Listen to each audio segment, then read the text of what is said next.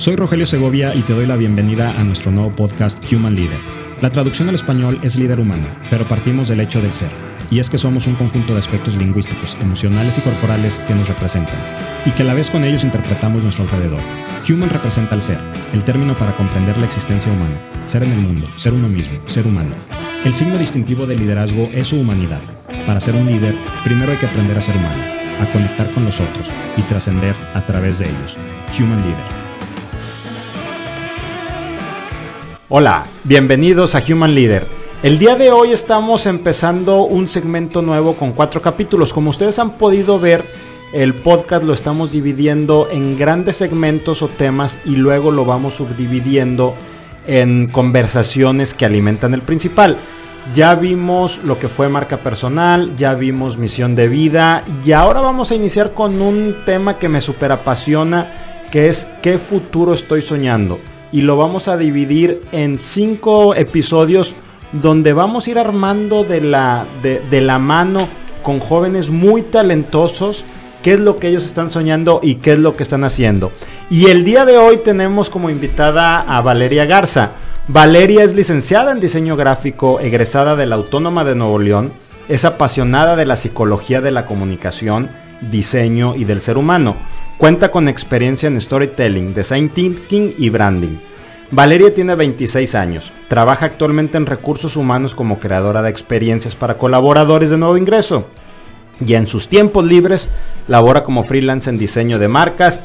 Y además, y creo que esto es muy importante, es la responsable de marca y diseño de este programa de Human Leader y es quien está detrás de toda la idea creativa de muchos de los contenidos, imagen, diseño, etcétera. Valeria es soñadora, aventurera y fuerte. Valeria, pues bienvenida al episodio 9, 9, Diseñando mi futuro. ¿Cómo estás? Muy bien, la verdad me siento pues fuera de mi rol normal, que es estar atrás de cámara tomando fotos, pero la verdad es que me siento muy emocionada y agradecida también. Emocionada y nerviosa, porque estábamos platicando ahorita previamente. No, no, no es la misma Valeria que siempre me trae marcando el paso antes de cada capítulo y, armando lo que es este la, la transmisión ahora que está siendo entrevistada. Sí, no, la verdad es que Usted lo decía ahorita, se siente bien diferente. Nosotros recibimos a las personas y les digo, tú tranquilo, relajado, sale bien. Y ahora que yo soy de este lado es como que ahí, o sea, sí, sí, sí impone estar aquí adentro, pero muy, muy padre. Muchas gracias. Déjenme les platico que siempre que estoy conversando con Valeria en el armado de, cada episodio, a todo quiere meter la palabra diseño. Todo quiere que lleve, eh, incluso el título de este episodio, episodios Diseñando mi futuro entonces, Valeria, ¿qué es para ti el diseño? Pues mira, Rogelio, yo creo que el diseño es que te puedo decir, es lo que estudié, ¿no? Para mí es el todo, porque tanto cuando lo estaba estudiando como en lo largo de mi experiencia, pues la verdad yo creo que el diseño lo veo de la manera en que es la sal de la comida. Sí, o sea, el diseño para cualquier idea, negocio, para comunicarse, lo tienes que tener, ¿no? Es una manera de pensar, de comunicar y transmitir una idea o un sueño. ¿Y por qué a todo lo quieres meter la palabra diseño? pues no es que lo quiera meter, pero todo lo veo de esa manera, porque el diseño es como que esta cualidad de habilidades creativas, manera de resolver cosas, es un pensar, o sea, una manera de pensar, ¿no? Entonces, pues el ser humano antes de hacer cualquier acción la está pensando. Ya. Entonces es por eso. Cuando alguien dice la palabra millennial, ¿qué es lo primero que viene a tu mente? Pues depende quién la diga, ¿no? Porque yo creo que si me la dice alguien, vaya, de misma edad, pues obviamente somos millennials y haces referencia y te sientes pertenecido a un grupo. Pero pues si alguien la dice con cierta denotación o como queriendo hacer un juicio sobre eso, pues la verdad sí, a veces molestia, ¿no? Porque como que en base a qué. Ya la palabra millennial se estará sobreusando y eh, ocasionalmente eh, como eh, usándose ya incluso desde una perspectiva negativa, este, de ese, es millennial. Sí, yo creo que sí está muy trillada la palabra ya, porque mucha gente ahorita también, eh, bueno, muchas empresas, líderes, es de que vamos a conocer la cultura millennial, es de que ya están aquí. O sea, de hecho ya la gente ya está trabajando contigo. O sea, como que porque vas a conocer algo que ya tienes ahí. O sea, debiste haberlo conocido hace tiempo, ¿no? Y cuando lo hacen con referencia negativa, pues sí me saca un poco de onda, ¿no? Porque digo yo, igual, ya es gente que ya está trabajando. Si me explico, no es nada nuevo. Entonces, obviamente cuando hacen esa de referencia de que es que no tiene experiencia, ¿en base a qué? O sea, ¿por qué dicen eso? Tienen una manera diferente de trabajar y pensar. Lógico, es la edad. Pero no significa que esté mal. Ahorita dijiste cultura millennial. ¿Qué es la cultura millennial?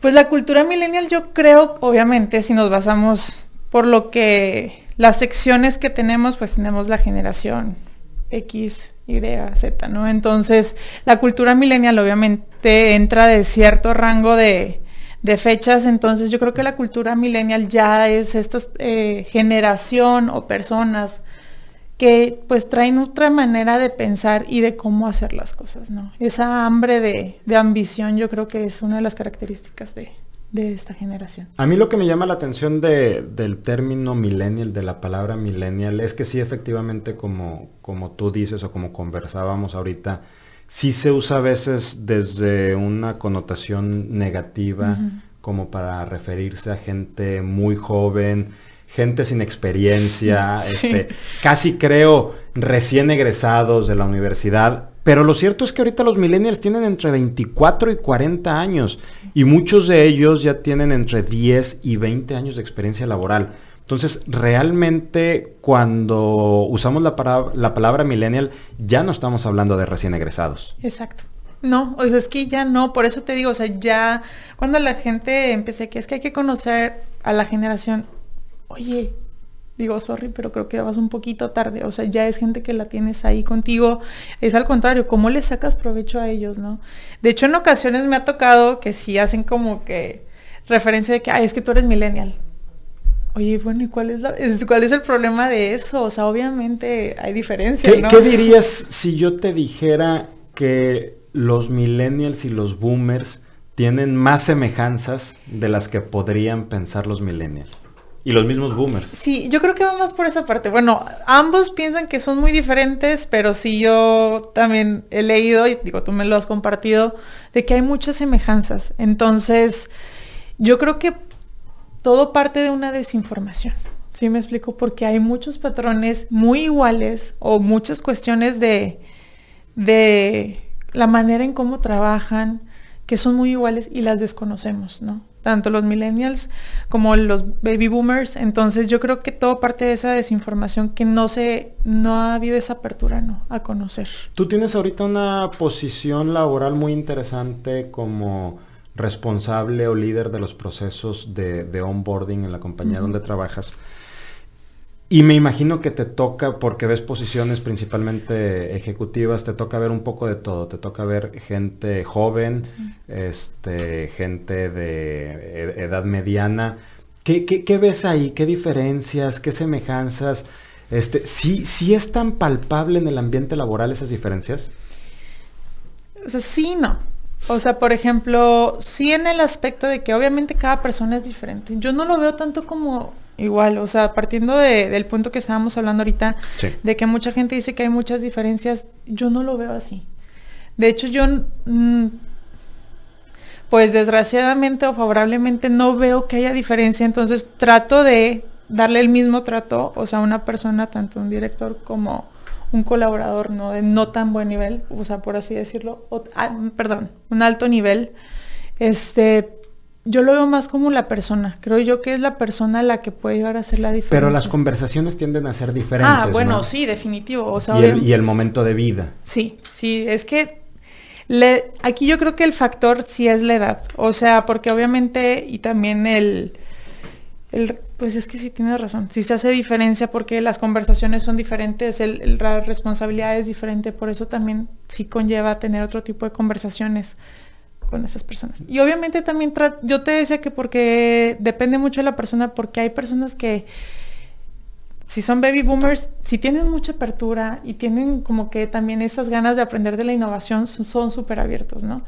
Pero, por ejemplo, también están los millennials que son muy reservados y que tú, ay, nunca me había topado con una persona así, ¿no? Entonces, sí, sí, hay que investigar. El, boomer dice de manera negativa millennial y el millennial dice el ok boomer y entonces de repente nos estamos moviendo así este, por cosas medio raras, pero bueno, tú eres muy joven, evidentemente, 26 años, este, eh, millennial, fíjate, los millennials actualmente tienen entre 24 y 40 años. Ya en este momento eh, la brecha es amplia, 24 años es alguien que tiene uno o dos años eh, recién graduado, 40 años estamos hablando ya de gente que probablemente esté pagando hipotecas, que tenga hijos, incluso que esté pagando colegiaturas. Entonces es, es esa, esa evolución propia de, de la generación tú estás en la parte baja de los, de los millennials. ¿Qué esperas en un líder desde, desde esta perspectiva, desde tu juventud? ¿Que tienes cuántos años ya trabajando profesionalmente? Pues empecé a los finales del 21, entonces ya... 3, 4, 5, 6, tienes ya 5 años. Entonces, ¿qué, ¿qué, es lo que tú esperas en, en un líder? ¿Qué buscas? Fíjate que qué busco en un líder. Yo creo que definitivamente una inspiración. Sí, o sea, yo creo que por instinto, por ser humanos, este, si nos vemos desde el instinto animal, todos buscamos como que ese líder de la manada, ¿no? Entonces ese líder de la manada tiene que inspirarte, ayudarte a través o a través del ejemplo, acciones, transmitirte responsabilidad, ser valientes, ser fuertes ante las situaciones, cómo actuar, si me explico, sin decirte el cómo, pero a través de acciones. Si te digo, como si hacemos referencia al storytelling, para mí son como estos maestros, un Yoda, un Dumbledore, que sin decirte el cómo se va a resolver la situación, a través de acciones y de cómo trabajan ellos, te van pasando las respuestas o la experiencia que ellos tienen, ¿no? Ya. Hay un tema que, a ti te gusta mucho y que lo sacas cuando estamos armando este, los episodios, que es la vulnerabilidad.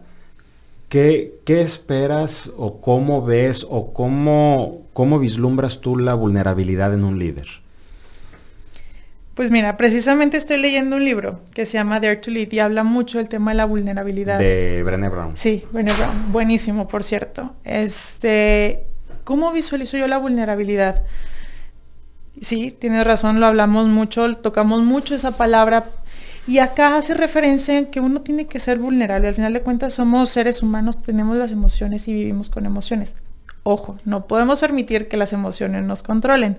Pero uno tiene que ser vulnerable ante ciertas situaciones para poder aprender a sobrellevarlas. Y ante ciertas acciones o ciertas situaciones saber cómo actuar. El libro dice, y la verdad es que estoy muy de acuerdo, de que no puedes ir por la vida siendo vulnerable con todos. Uno tiene que saber con quién. Obviamente también hay situaciones donde las puedes y no puedes hacer.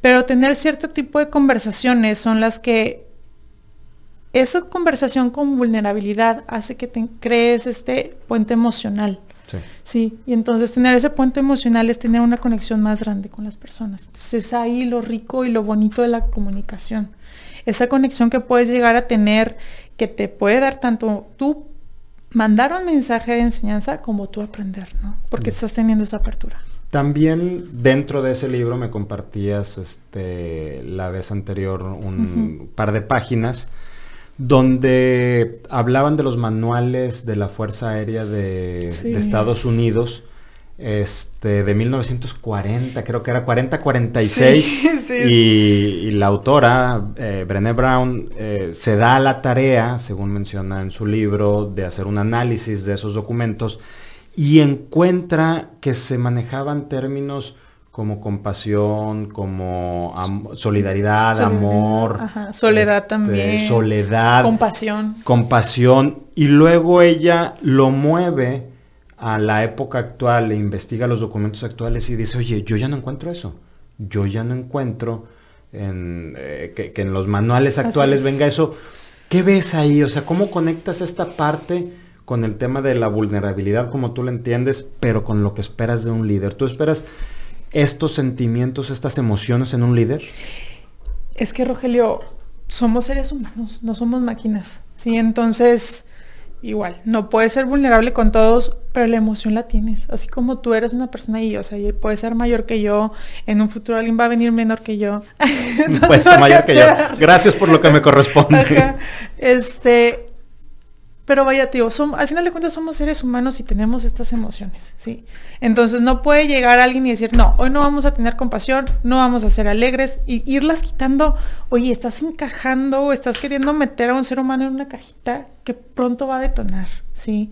Y yo creo que lo me impresionó mucho y por eso te lo compartí, porque en 1940 aproximadamente lo tenían, en 1980 lo quitan, y ahorita actualmente están teniendo problemas en la Fuerza Aérea donde, no sé, la persona dice, es que ocupo más tiempo.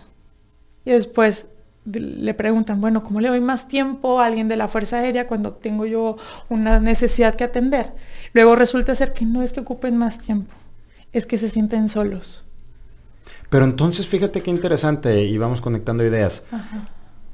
Cuando hablamos de que necesitamos reconocimiento, o cuando hablamos de reconocimiento, de compasión, de amor, siempre lo relacionamos con los millennials y decimos, los millennials necesitan, los millennials quieren estar reconocidos. Lo cierto es que eh, los boomers este, En, los 40 eh, inclusive es un poco antes de los boomers, este, es generación silenciosa, tenían ya esos, esos conceptos. O sea, ¿qué, ¿qué crees tú que haya pasado? Que de repente eso desapareció.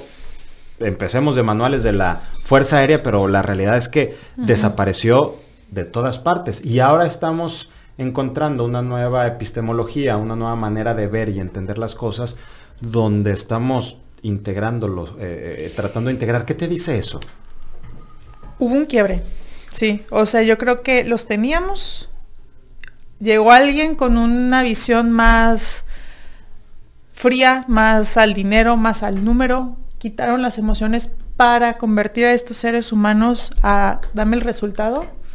Y ahorita estamos teniendo las consecuencias, ¿no? De que, oye, no, te estás llevando en encuentro a la gente. ¿Por qué? Sí, la persona es súper buena y efectiva, pero hay algo dentro del que no es. Y ahorita estamos regresando, de hecho, justamente 2020, tema que está de súper moda, es la experiencia del usuario, que es volver a sacar eso que teníamos antes, ¿no? Entonces, oye, a ver, o sea, ahí ya ahorita nos estamos dando cuenta que sí es importante tenerlo, ¿no? Entonces aquí conecto con la siguiente pregunta. ¿Qué futuro estás soñando? Fíjate que qué futuro, a, qué Valeria le estás preguntando, ¿no? a la que está aquí enfrente de mí. no, pues que claro que todos tenemos muchos sueños, ¿no? De todos nuestros ámbitos, pero si me preguntas, yo creo que yo sueño con un mundo bien comunicado. Yo creo que la comunicación es la llave de todas las puertas. O sea, es decir, si tú tienes una buena comunicación contigo mismo, en el trabajo, con tu familia, con tu alrededor, la todos empieza a surgir. Pero ahora estamos más comunicados y conectados que nunca. Pero, a ver, bueno, ojo, comunicación es estar comunicados en redes sociales y estar puesta y poste, no, no, no, no lo es. Porque, por ejemplo, ahorita está mucho de que es que tienes que publicar. No, hay que comunicarnos, no publicar, ¿sí me explico? La comunicación parte desde uno mismo. ¿Qué tan, ¿Qué tan reales estamos siendo con nosotros mismos? ¿Qué lo que publicamos está realmente conectando con nuestro ser y a lo que queremos llegar a ser? Entonces, ¿cómo estamos comunicando con nuestra familia? ¿Realmente lo estás haciendo con tu trabajo? O es ver este tipo de conexiones persona a persona, face to face que tenemos, ¿no? Ya. ¿Cómo es la empresa con la que sueñan los millennials? ¿Cómo es la empresa? Yo creo que una empresa igual, otra vez, ahorita por, retomando lo que estábamos hablando con experiencia en el usuario, que sean creativas, tengan esta apertura a nuevas ideas, a nuevas personas. Así que no... Hay todo tipo de empresas. Hay empresas que ya tienen apertura, las cuales ya lo tuvieron y están viendo resultados, aquellas que no, todavía no se, se están resistiendo todavía, ¿no? Al cambio. Pero yo creo que la, empresa que todo millennial sueña es aquella que, pues al final de cuentas, su pasión o su trabajo realmente lo pueda ver y pueda ver el fruto de eso. Pero entonces los millennials, eh, déjame te hago preguntas rápidas, ¿están buscando un bar dentro de la compañía? Mm. ¿Están buscando eh, alimentos gratis? ¿Están buscando un columpio? ¿Están buscando... Eh, ¿Qué están buscando? Es que, es que Sí, no, yo creo que depende mucho del giro, el objetivo que le quieras dar o la misión de la empresa. Sí, va a depender mucho de eso, porque pues, un suponer, puedes ponerle sí, columpio, si te doy comida y esto, sí, pero pues si las conexiones y la comunicación de la empresa no está bien y se hace lo que diga el jefe, oye, pues entonces, ¿de qué me sirve tener todas estas otras ventajas si mi trabajo, mis ideas ni siquiera son tomadas en cuenta? ¿A qué estoy aquí? ¿A obedecer órdenes? No, no. Bueno, al menos yo no creo que sea así. ¿Te has sentido alguna vez laboralmente hablando en, ese ambiente? Eh, desgraciadamente sí. Sí, sí me he sentido. Son lecciones que uno tiene que aprender y valorar dónde tienes que depositar tu pasión o tu tiempo y trabajo. Sí. ¿Y toda tu pasión está nada más en el trabajo? No, no, yo creo que hago ahí una buena combinación, este, porque bueno, como tú lo dijiste, trabajo en una empresa, pero también trabajo por mi parte, pero también con mi familia. Entonces sí me gusta tener esta combinación. ¿Y cómo, cómo equilibras eso? Porque entonces aquí viene otro, aquí viene otro mito de que los millennials son flojos. No. Y que están buscando trabajar lo menos posible para dedicarse a otro tipo de cosas. Pero ahora vienes tú y me dices, yo estoy trabajando en una empresa y también hago proyectos este, por mi parte y aparte llevo todo el diseño creativo de Human Leader y esas cosas. Entonces, ¿cómo, ¿cómo integras esa parte para tampoco caer en los 80s, Workaholic, este, lo que veíamos en el episodio 1 con, con, con, Ginny Dorado? Eh, ¿cómo, ¿Cómo evitas caer en eso? Yo creo que bueno, es que a mí, a mí me es muy difícil, la verdad. O sea, desde mi perspectiva, yo sí tengo un balance de trabajo, vida. Mi mamá dice que no, mis amigos dicen que a veces no. Pero yo creo que todo parte porque a mí me gusta mucho lo que hago. Lo disfruto mucho, sí. Entonces a veces, o sea, tú lo dijiste, o sea, cada vez mencionas diseño, pues es que me cuesta mucho separarlo, la verdad. Porque lo veo en todo, porque hay veces que podemos ahorita estar teniendo una conversación y de repente, ay, ya sé cómo solucionar el pendiente que traía pero porque lo traigo, ¿no? Pero si hay algo que sí tomo es sí sé separarlo. Es decir, por ejemplo, tipo, me gusta mucho trabajar en mi empresa por fuera, pero cuando estoy con mi familia, con mis amigos, o sea, al ratito yo tengo un concierto y me la quiero pasar padrísimo y créeme que me voy a súper desconectar, ¿sí? Entonces, es aprender a poner como que esas barreras de, de, tiempos. Es, yo creo que es más como que ese disciplina. ¿Qué cultura esperas de una empresa? ¿Qué cultura espero de una empresa? Espero una cultura de una empresa con compasión, con visión hacia el futuro, con creatividad definitivamente, que haya esta apertura de ideas, de a la hora de tomar decisiones se tomen en cuenta diferentes perspectivas, no nada más a veces pues la más fría o la del dinero, este, y espero pues, obviamente, ya hay muchos ejemplos tomar en base a las otras grandes empresas. Déjame te interrumpo. No me dijiste y me llama positivamente la atención. No hablaste de tecnología, no hablaste de instalaciones, no hablaste de un lugar fancy, este, entretenido. Hablaste de cosas más holísticas. ¿Por qué? Bueno, qué buena pregunta. Obviamente la tecnología, pues es que ser aquí, yo siento que ya va por default, o sea, ya la tenemos en nosotros, ¿no? Pero yo creo que primero son las bases, sí, este, igual, puedes tener un entorno muy bueno, pero si no estás cumpliendo con tu gente o tus colaboradores, ¿de dónde quieres partir? Si me explico, al final de cuentas son los que te van a hacer el trabajo, los que te van a cumplir esa meta. ¿Tú qué valoras más? ¿Una empresa con unas instalaciones eh, padrísimas tipo empresa tecnológica estadounidense o una empresa donde tu jefe te escuche? La segunda, definitivamente. Yo creo que a mí, Valeria, me gusta mucho que escuchen mis ideas. Obviamente soy abierta también a retroalimentación y estoy más joven y que me digan, no, Valeria, a ver, es por acá y que me vayan guiando. Yo no estoy cerrada a eso. Sí, pero igual, o sea, el sentir que tu idea puede aportar o hacer una diferencia, yo creo que eso vale demasiado. Cuando tú estás en los procesos de onboarding eh, con los nuevos ingresos, ¿qué es lo que la gente te platica que le llama más de, de, la empresa donde está llegando? O sea, que, o, que pudiera no haberlo y te dicen, me encantaría que hubiera más de esto. O sea, ¿qué es lo que más valora una persona que está llegando a una nueva empresa? Y ya ahora sí hablando netamente de temas como flexibilidad de tiempo, como instalaciones, como tecnología, como procesos, ya entrando a la parte netamente laboral, ¿qué es lo que, lo que más valora la gente? Pues mira, los ingresos que han estado presente conmigo, todo el mundo me agradece el tiempo y dedicación que les hemos dado, ¿no? Es decir, por ejemplo, me dice, es que la atención y la amabilidad nunca lo había tenido antes. Entonces eso y pues también las oportunidades que ven y lo comprometidos que estamos con la cultura y misión O sea, nuevamente regresamos a la escucha. La gente, la gente lo que quiere ser escuchada, eh, bueno, lo que yo entiendo que tú me estás diciendo es que la gente quiere ser escuchada, quiere sentirse parte de algo y algo con trascendencia. Sí, sí, sí, es que el que te escuchen yo creo que vale mucho. O sea, digo, yo creo que te ha pasado que estás en una conversación y está la persona con su celular enfrente y ya estás teniendo una barrera, ¿no? Y por más que te digan, ¿puedo hacer las dos cosas al mismo tiempo? No. Eh, ándale.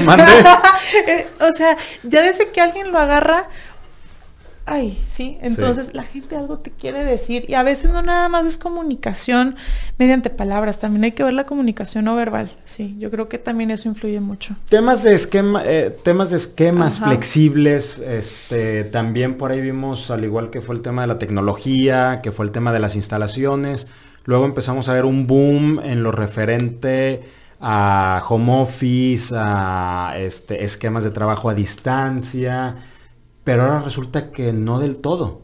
Ahora resulta que, gente que trabaja a distancia dice, oye, es que yo necesito pertenecer, yo necesito regresar. ¿Qué, son para ti los esquemas flexibles? ¿Qué es lo que más aprecias en, este tipo de, esquemas o programas? Bueno, yo creo... Yo, Valeria, yo la verdad valoro mucho mi tiempo. Sí. O sea, el yo, el yo ser dueña de mi tiempo para mí es fenomenal. Porque siento que sí me puedo administrar en el aspecto de que, bueno, pues un rato la empresa y otro mi trabajo y mis proyectos y mi familia, más mi tiempo personal, es lo mejor, sí.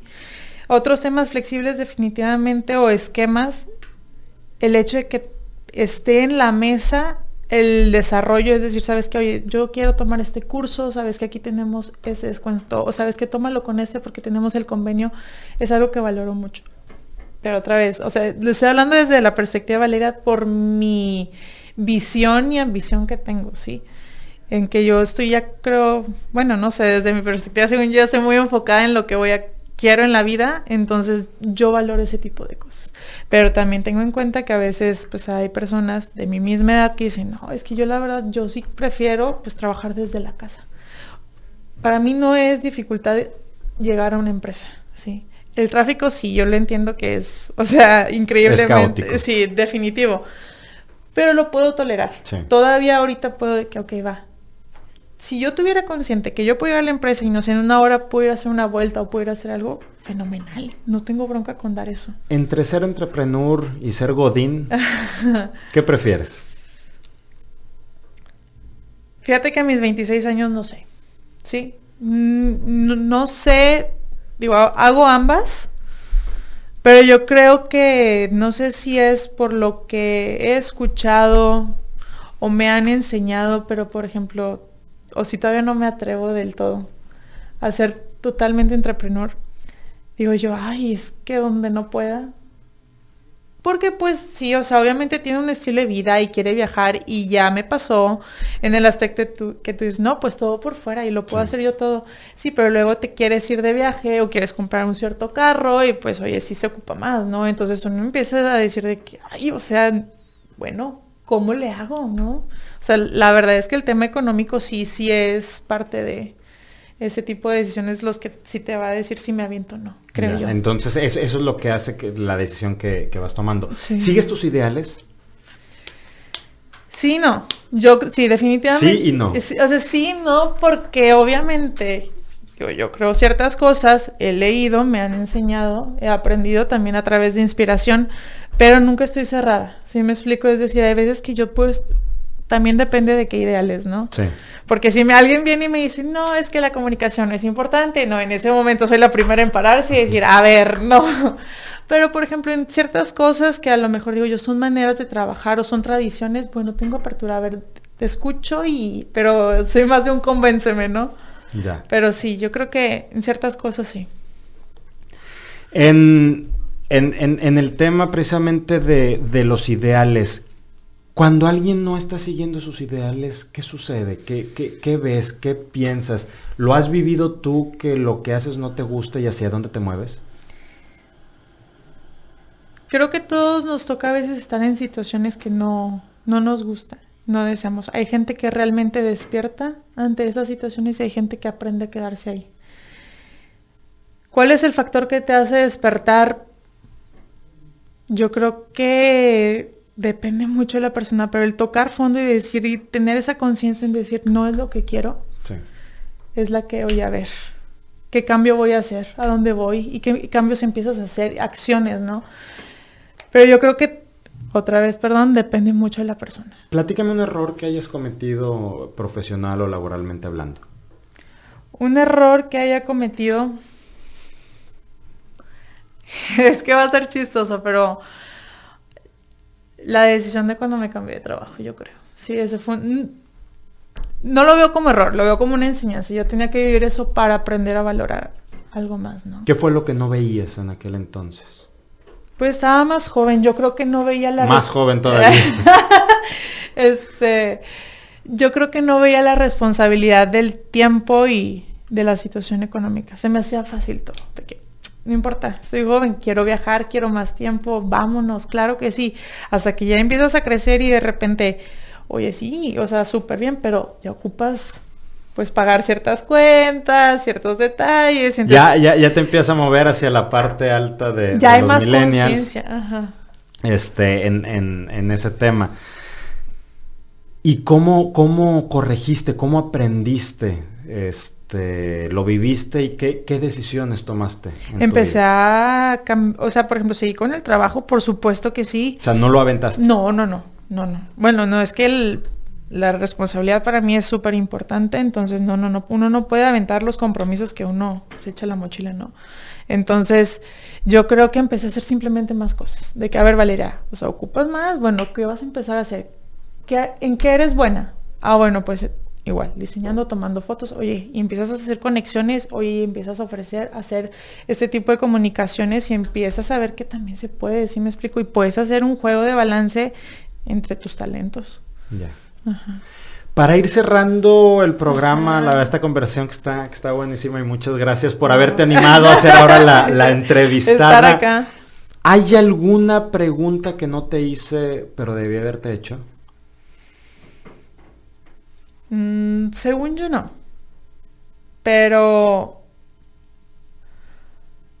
por ejemplo, había una que sí me llamó mucho la atención y me hizo reflexionar mucho en el que cómo veía la generación que viene después de mí, ¿no? Los centennials. Ajá, los centennials. ¿Qué opinas de los centennials? Fíjate que, ¿por qué esa pregunta? Porque creo que así nos, nos vieron a nosotros y ahorita los estamos viendo y yo creo que a todos nos ven con esta emoción y, y ya con la tecnología y tú dices, a ver, qué padre, qué van a traer, qué van a hacer. ¿Y por qué me hizo mucho ruido? Porque es una generación que me está emocionando mucho, pero a la vez yo creo que si en ese momento, que así, si hace unos años a mí me hubieran dicho rodearte de buenas personas Sí. y rodearte de las no buenas, sino indicadas, puede hacer un impacto en tu vida. Y yo creo que es un mensaje que sí me gustaría transmitir porque estas- esta nueva generación viene con mucha hambre y mucho deseo y ya traen toda la tecnología y tienen todo a sus manos, pero si no se saben rodear y no saben enfocarse, podemos tener... ¿Ves diferencias entre millennials y centennials? En cuestión de habilidades, sí, pero otra vez, traen esta hambre y ganas de cambiar al mundo y claro que sí, por supuesto.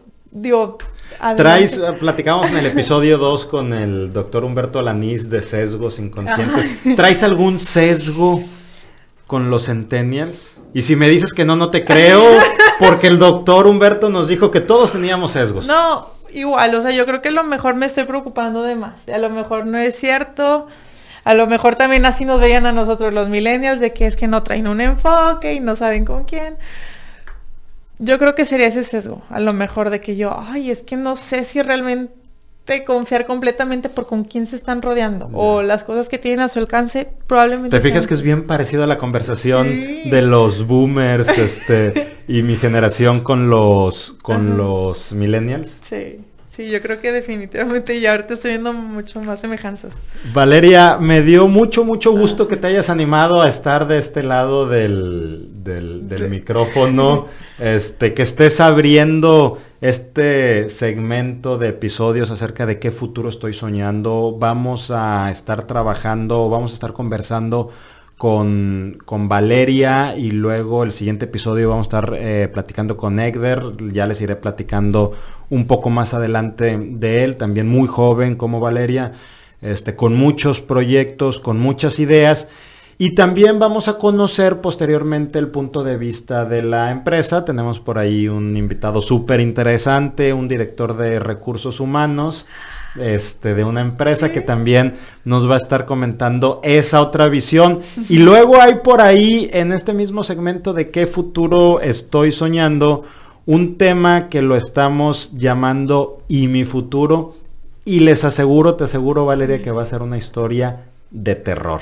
Va a ser una historia de miedo, va a ser un cuento de Stephen King. Pero bueno, vamos a ir platicando. Muy contento. Muchas, gracias Valeria. ¿Algo más antes de irnos? No, pues Muchas gracias por estar ahora acá de este lado, la verdad, y pues por permitirme ser parte del proyecto, la verdad. Pues muchas, muchas gracias, igualmente a ti. Eh, siguiente episodio vamos a tener de invitado a Egder Hernández, que nos va a estar platicando, vamos a estar conversando con él acerca de cómo construir un mejor futuro. Encantado de que nos hayan acompañado hasta aquí, hasta este momento, y nos vemos la siguiente semana. Muchas gracias. Gracias.